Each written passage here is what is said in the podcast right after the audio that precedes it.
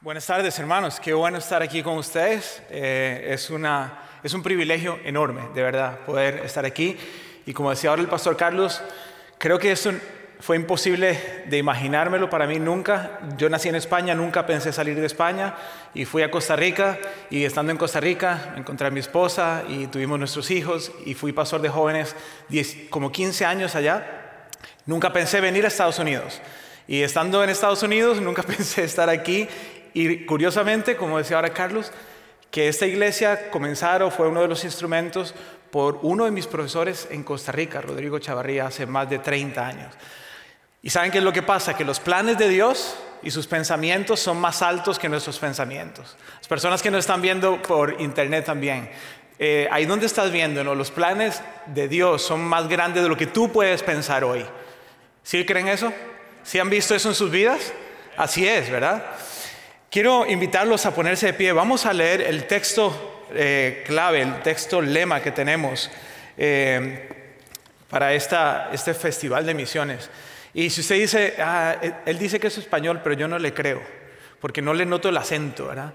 Eh, la culpa la tienen los taxistas de Costa Rica. Y usted dice, ¿por qué los taxistas de Costa Rica? Cuando me escuchaban hablar español con Z o con C o con mi acento más fuerte, me cobraban más. Entonces, yo tuve que cambiar. Y dije, no, no es posible, esto, yo tengo que aprender ese acento. Y entonces yo ya me sé todas las palabras y, todos los vocabularios de, Costa Rica y, digo mae como, no, a veces. Pero ah, esa, es la culpa. Así que sí soy español, ahí ese es mi pasaporte, se los puedo enseñar si quieren, pero vamos a leer la palabra de Dios. ¿De acuerdo? Está Mateo capítulo 5, eh, de los versículos 14, eh, 14 em, y 15 perdón, 14 al 16, dice, ustedes son la luz del mundo. Una ciudad en lo alto de una colina no puede esconderse, ni se enciende una lámpara para cubrirla con un cajón. Por el contrario, se pone en la repisa para que alumbre a todos los que están en la casa. Hagan brillar su luz delante de todos para que, pueda, para que ellos puedan ver las buenas obras de ustedes y alaben al Padre que está en el cielo. Vamos a orar, Señor, gracias por, tu palabra. Es, viva, es eficaz. Entra hasta lo más profundo de nuestro corazón y, transforma todo nuestro ser y nos trae vida y nos trae propósito y nos exhorta y, y nos cambia. Señor, yo pido que hoy, por medio de tu Espíritu Santo, tú uses este mensaje para transformar nuestras vidas, para animarnos, para exhortarnos, para impulsarnos a ir afuera a hacer la tarea que tú nos has dado. Y que sobre todas las cosas, como este texto nos dice, tú recibas gloria. En el nombre de Jesús. Amén. amén. Pueden sentarse, gracias. Eh, ahora me estaba acordando, la primera vez que yo prediqué, eh, puse a las personas en pie, vamos a leer la palabra de Dios, y mi, esposa estaba allá atrás, era una práctica del seminario, entonces yo veía que mi esposa me hacía así, ¿verdad? Después de un rato, y yo decía, seguro estoy hablando muy fuerte, voy a empezar a hablar más bajito. Y, y, entonces mi esposa me seguía haciendo así, yo decía, ya más bajito no puedo hablar porque no me van a escuchar, y me seguía haciendo así no le había pedido a los hermanos que se sentaran. Entonces ya tenían como 10 minutos todos estar de pie sentados, así que bueno, hoy por lo menos me acordé. Qué bueno. Me impresiona ver lo que Dios está haciendo con ustedes aquí, con Wheaton Bible Church y con Iglesia del Pueblo. Eh, el pastor Carlos me envió algunos videos para ver, yo me metí en la página de ustedes también. Sé que este festival de misiones no es solamente algo bonito que hacemos o que ustedes hacen, sino que ustedes de verdad hacen misiones, que ustedes de verdad envían misioneros, que ustedes de verdad comparten la palabra. Vi el ministerio que tienen de iglesia, de Puente del Pueblo, precioso, y los animo a seguir haciéndolo. Dios los está usando ustedes para impactar, para transformar vidas, así que no paren, no se desanimen, sigan adelante. El Señor los ha puesto aquí con un propósito. Te ha puesto a ti con un propósito para, para transformar muchas personas, para llevar ese mensaje de salvación. Escuché algo que me impresionó mucho al pastor Aníbal, hablando del 30% de las ofrendas van destinadas a misiones. O sea, no es nada más que ustedes dicen creemos en las misiones, no, están comprometidos de verdad con las misiones.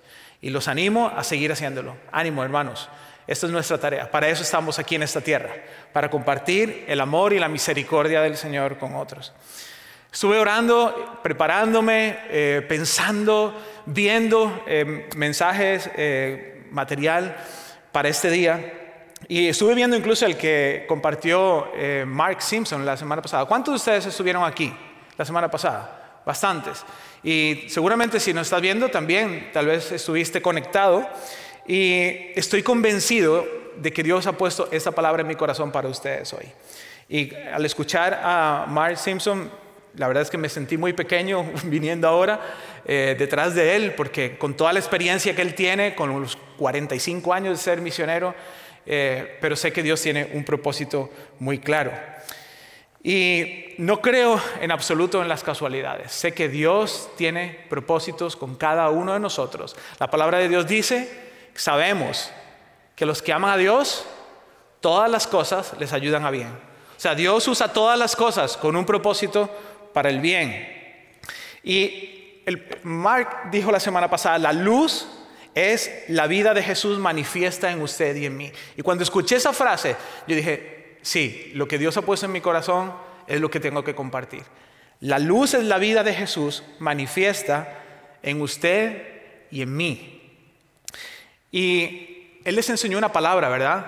La semana pasada. ¿Sí? Oradabá. Eso, ¿verdad? Oradabá. Era una palabra que realmente son tres palabras, que es ora, da o va pero haga algo, por lo menos ore y si no dé y si no vaya.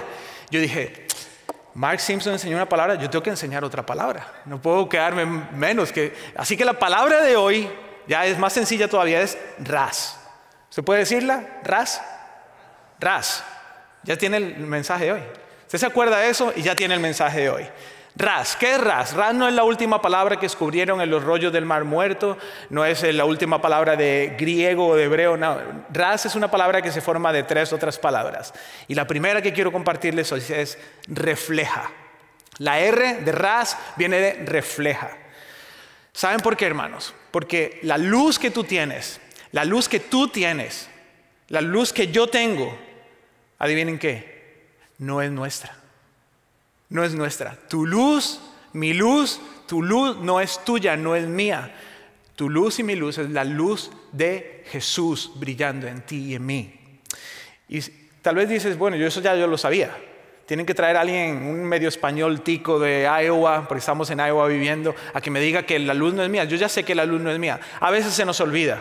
Por lo menos a mí a veces se me olvida. Y cuando leo la palabra de Dios, veo que muchas veces se le olvidaba a alguna gente en la Biblia. Y pensaban que ellos eran los que desarrollaban las cosas. Se creían superiores. Jesús habló una y otra vez a quienes? A los fariseos, ¿se acuerdan? A los maestros de la ley, porque ellos creían que su espiritualidad era superior. Creían que ellos ya lo tenían todo, que ellos no necesitaban nada, que ellos estaban bien. Pero realmente es un problema serio, podría decir es hasta pecado, creer que yo soy mejor que los demás, que tengo algo por mí mismo que yo me he ganado porque soy muy buena persona, porque soy cristiano de mucho tiempo, y no entender lo que las personas están viviendo. A veces los cristianos decimos, bueno, yo no hago esto, yo no veo esto, yo no digo estas palabras, yo no, yo no escucho música que no sea cristiana, yo solo, yo, yo no bailo, yo danzo, ¿verdad? Yo, yo no veo Netflix, yo veo Pureflix, ¿verdad? No sé, y no tengo nada en contra de Pureflix, ¿verdad? Ni de, ni de danzar ni de otras cosas. Lo que quiero decir, hermanos, es que muchas veces nos autocreemos que nosotros tenemos luz y se nos olvida de dónde viene la luz. Y, creemos que por ser buenas personas o por hacer buenas obras, y las buenas obras están aquí bien, eh, están muy claras, nadie me malentienda, yo no estoy diciendo que no tenemos luz, lo que estoy diciendo, y creo que viene de parte del Señor, es que nuestra luz viene de Jesús. Y si no estamos conectados con Él, y si no estamos pegados a Él, por más tradición cristiana que tengamos, por más 90 años de Wheaton Bible Church, por, por más de 30 y resto años de Iglesia del Pueblo, si no tenemos la luz de Jesús, no vamos a brillar para darle gloria a Dios. Y yo creo claramente lo que dice la palabra, que cuando la iglesia del Señor está a las puertas del infierno no, se, no permanecen, tienen que retroceder. La iglesia avanza y ustedes están avanzando con el poder del Señor aquí, están siendo testimonio y el reino de Satanás tiene que retroceder. Pero recuerden, no es tu luz, no es mi luz, es la luz de Jesús. Yo no produzco luz. Y estaba pensando en, la luna. ¿Han visto a cuántos les gusta ver la luna, esas noches de luna llena, verdad? Se sale y se siente romántico con su esposo o su esposa, ¿verdad? Y, es algo lindo, especialmente nosotros vivimos en un pueblo que tiene como 25 mil habitantes y a, veces está bastante oscuro. Y sale esa luna llena y uno casi ni necesita luz artificial, porque se ve todo, es precioso. Pero ¿cuál sería el mayor error de la luna? creer que la luz que tiene viene de ella misma.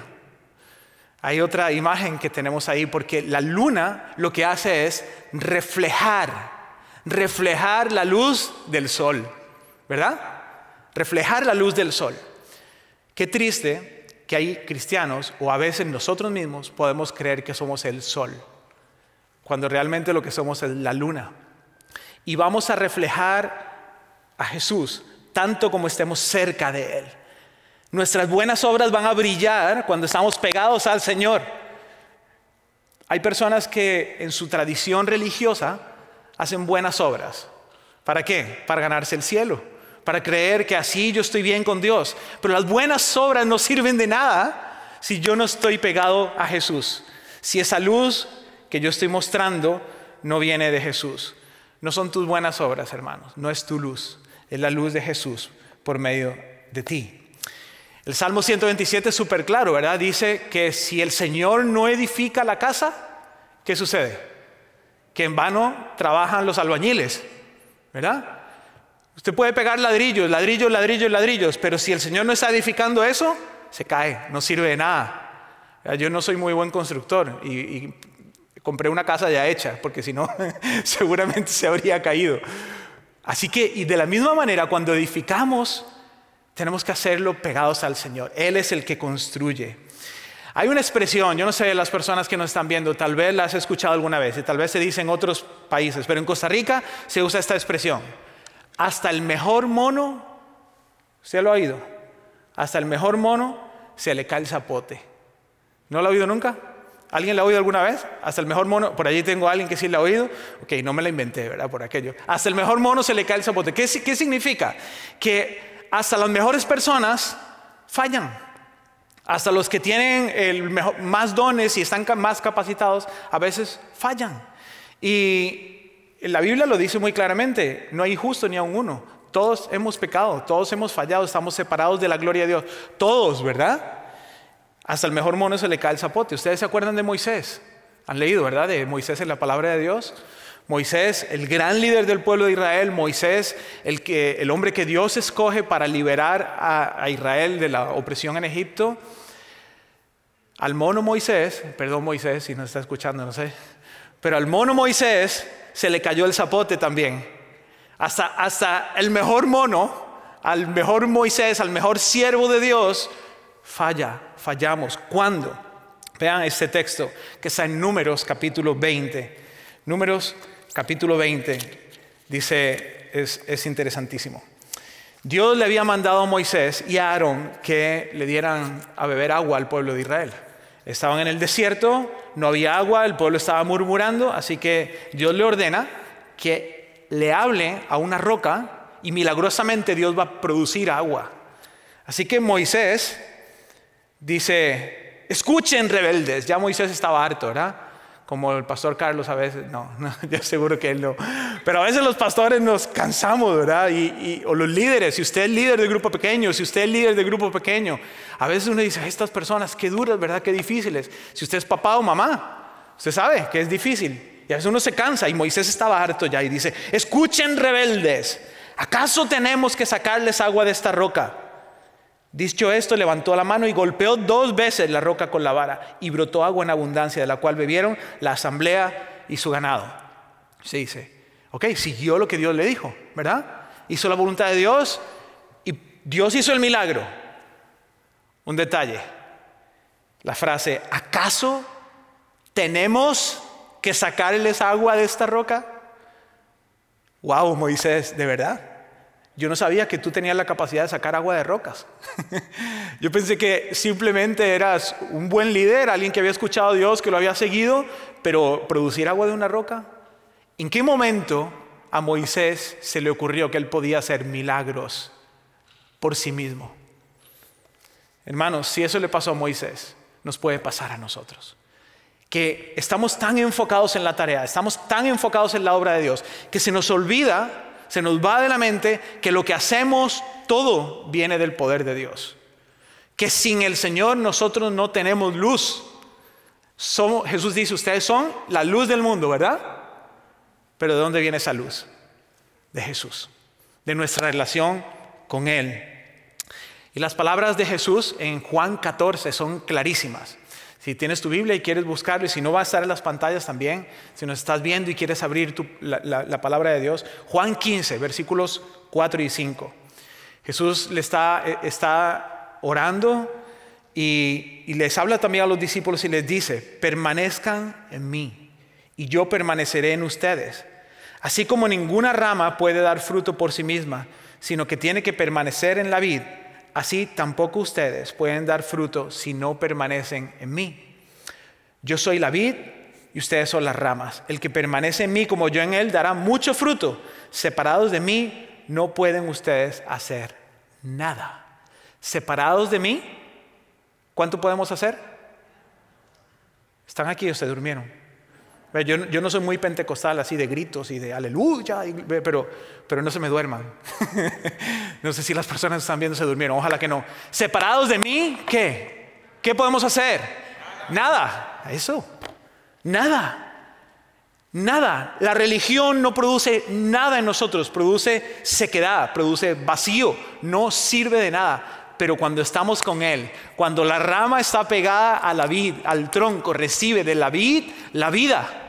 Y esa savia que pasa por el tronco y llega a la rama, finalmente va a producir fruto. Y va a producir fruto abundante, porque estamos pegados a la vid. Tu fruto no viene de la buena rama que eres. Tu fruto, las buenas obras, no viene de ser muy bueno. ¿De qué viene? De estar pegado a la vid, recibiendo esa vida de la vid. Así que hermano, ¿quieres brillar? ¿Quieres brillar?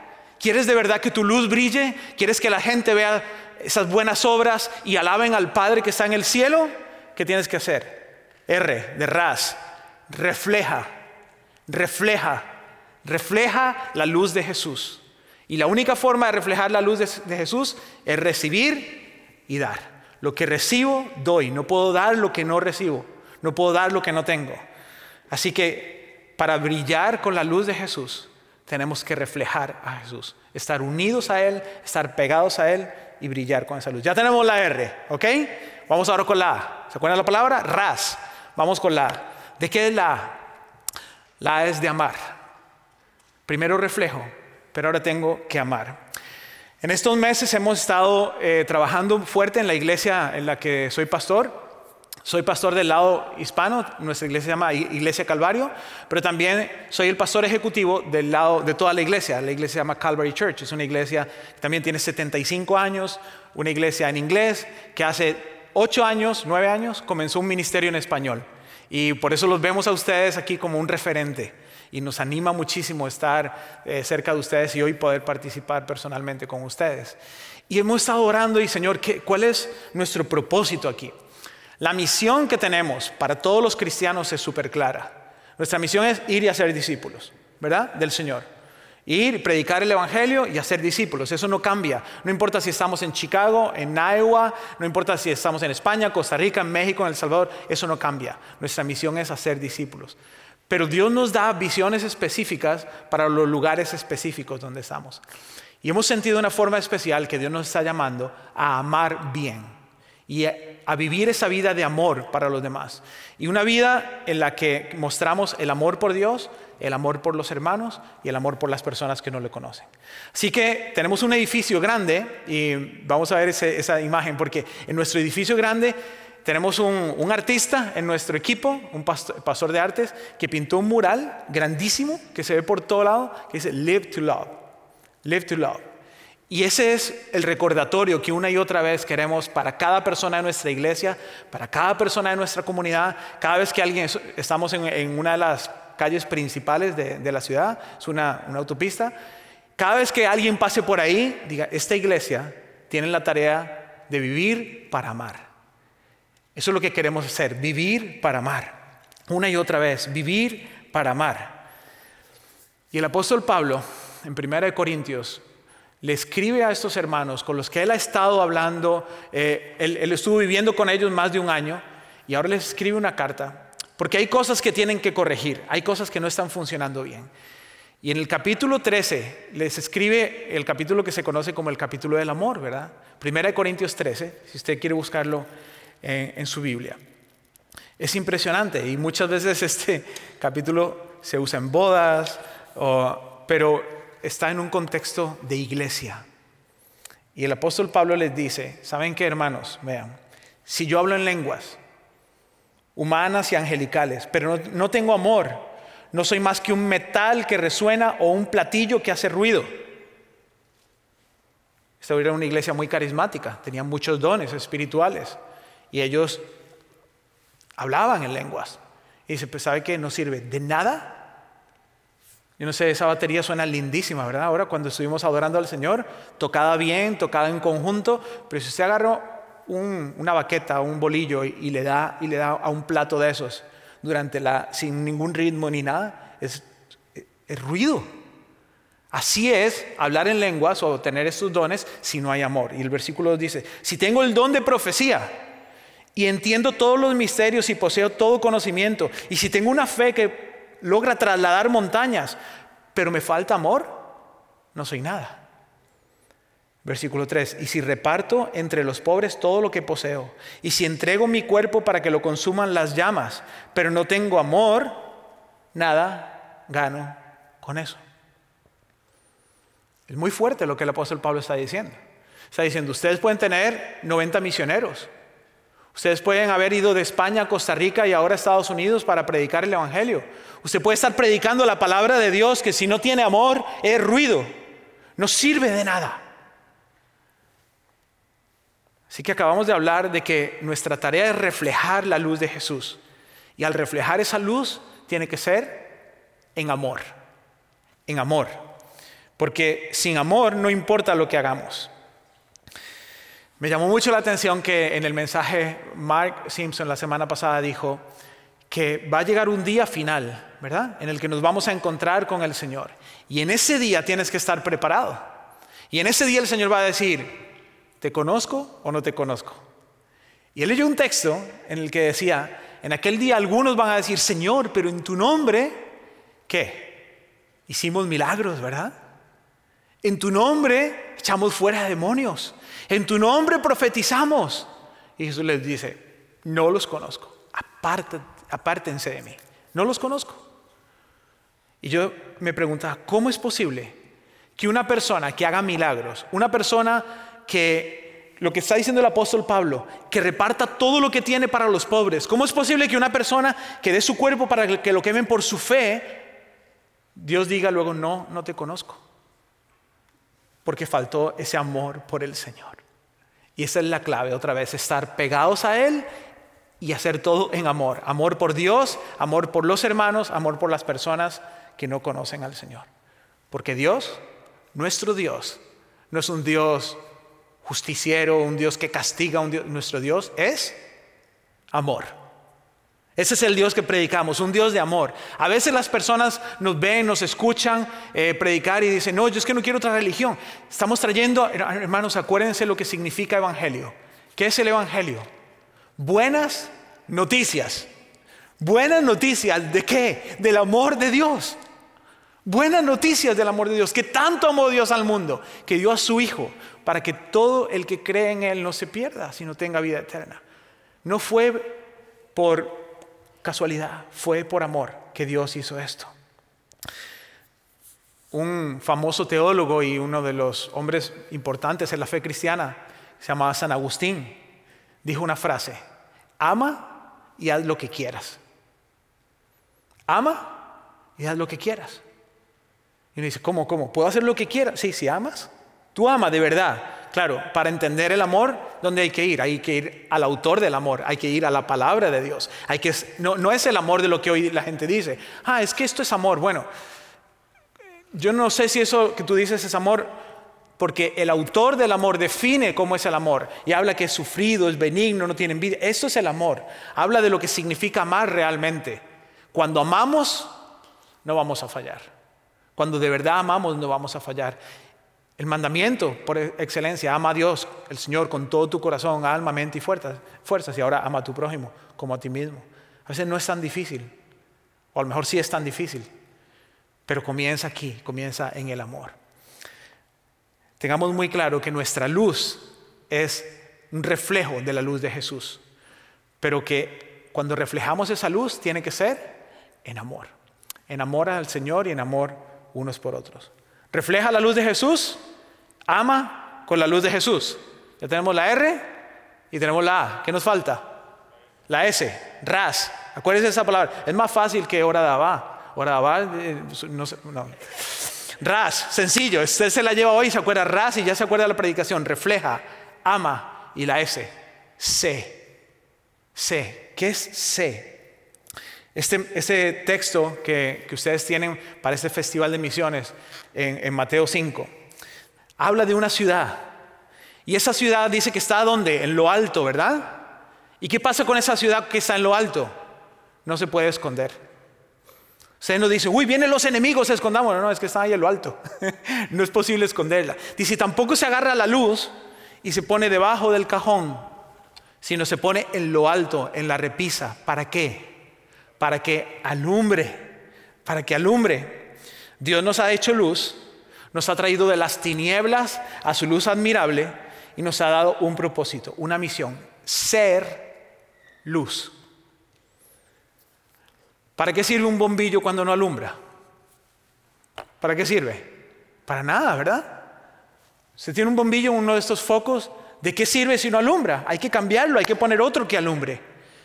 Dios nos ha hecho luz, a ti y a mí, a ti que nos estás viendo, Dios te ha hecho luz. Cuando tú recibes a Jesús, cuando reconoces tus pecados, te arrepientes, crees en Él como tu Señor y Salvador, él viene a ti a vivir en ti con su Espíritu Santo y te hace luz. Te da de su luz para que tu luz brille. Ahora, ¿qué hay que hacer? Hay que reflejar a Jesús, hay que amar como Jesús y ahora hay que ser, ser esa luz que Jesús ha puesto en nosotros.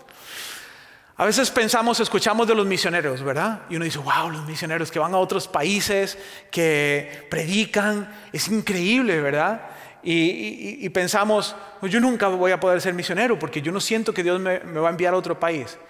¿Cuántos de los que están aquí, y tal vez no puedo verte si estás al otro lado de la cámara, pero ¿cuántos de los que están aquí no nacieron en Estados Unidos? Levante su mano. Usted no nació en Estados Unidos. Vean, la mayoría no nacieron en Estados Unidos. ¿Cuántos de los que están aquí nacieron aquí, pero están entendiendo lo que digo porque entienden español? Usted nació en Estados Unidos, pero me entiende. ¿Cuántos no me entienden nada y no sé a qué vinieron? Pero si no me entiende nadie está levantando la mano, pero bueno. ¿Para qué cree que Dios lo trajo aquí? ¿O fue tu idea?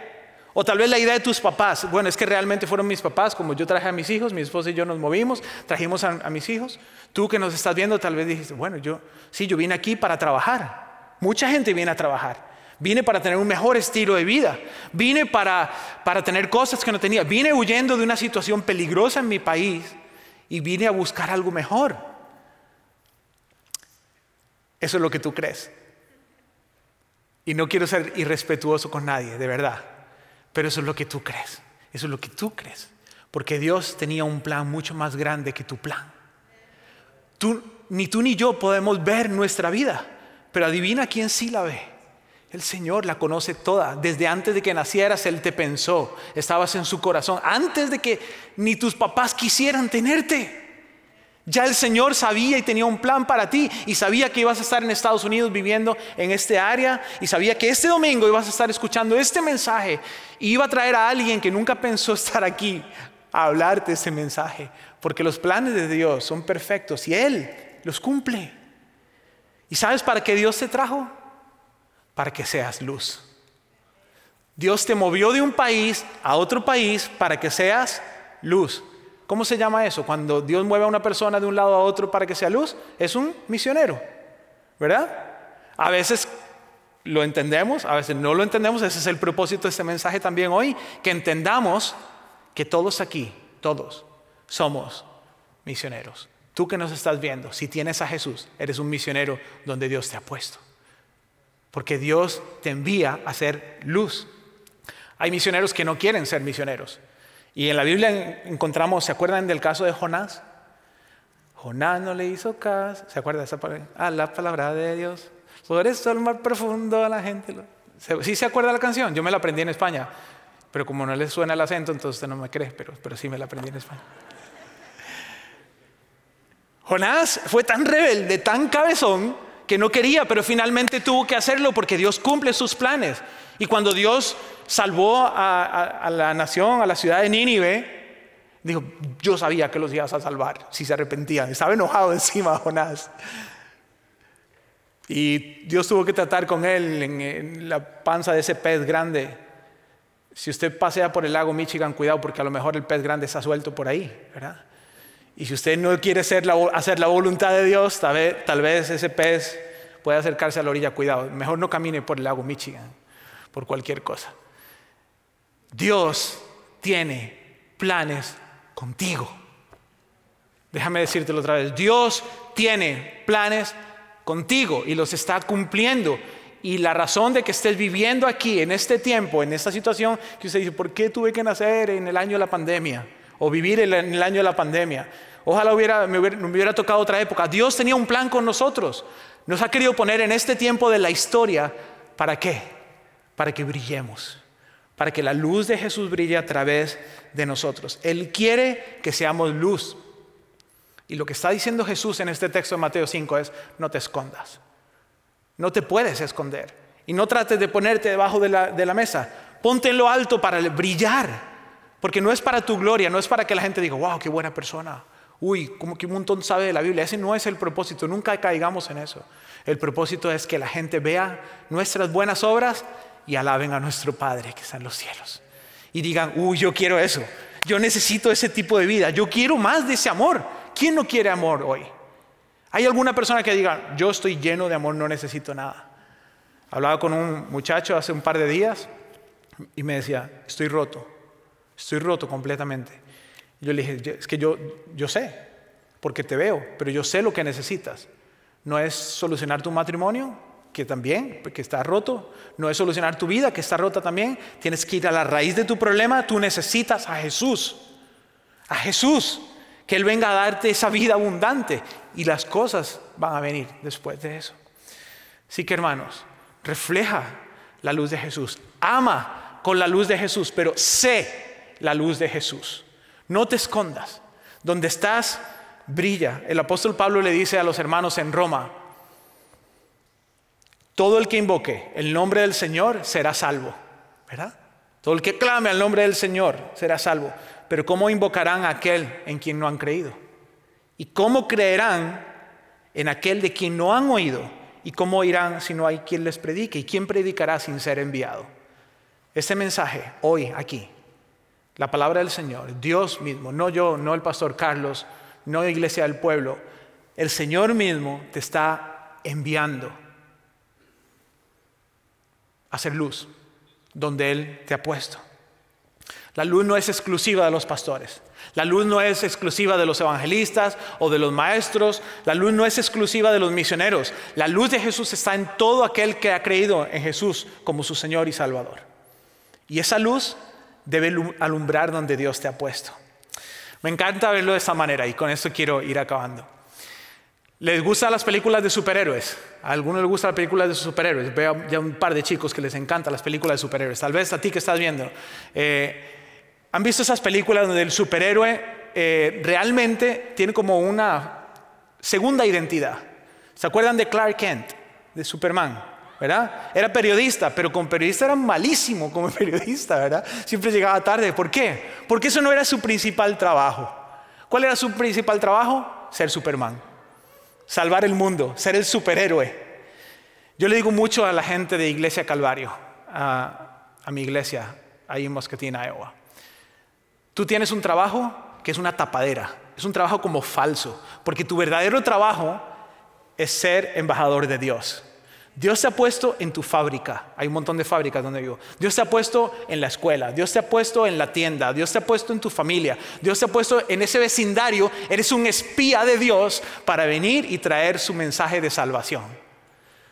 Tu trabajo no es ser periodista, Clark Kent. Tu trabajo es ser Superman.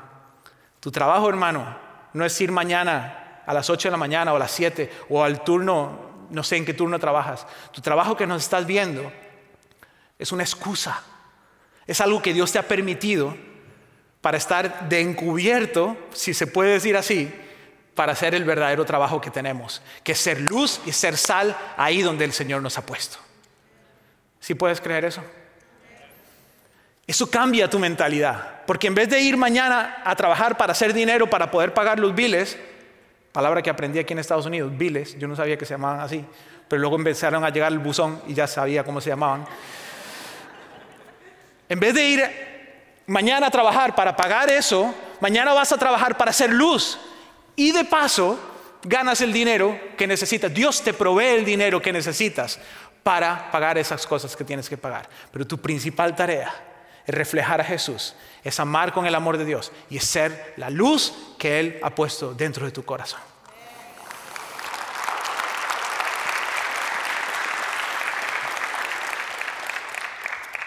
Busca cualquier excusa, pero haz que tu luz brille.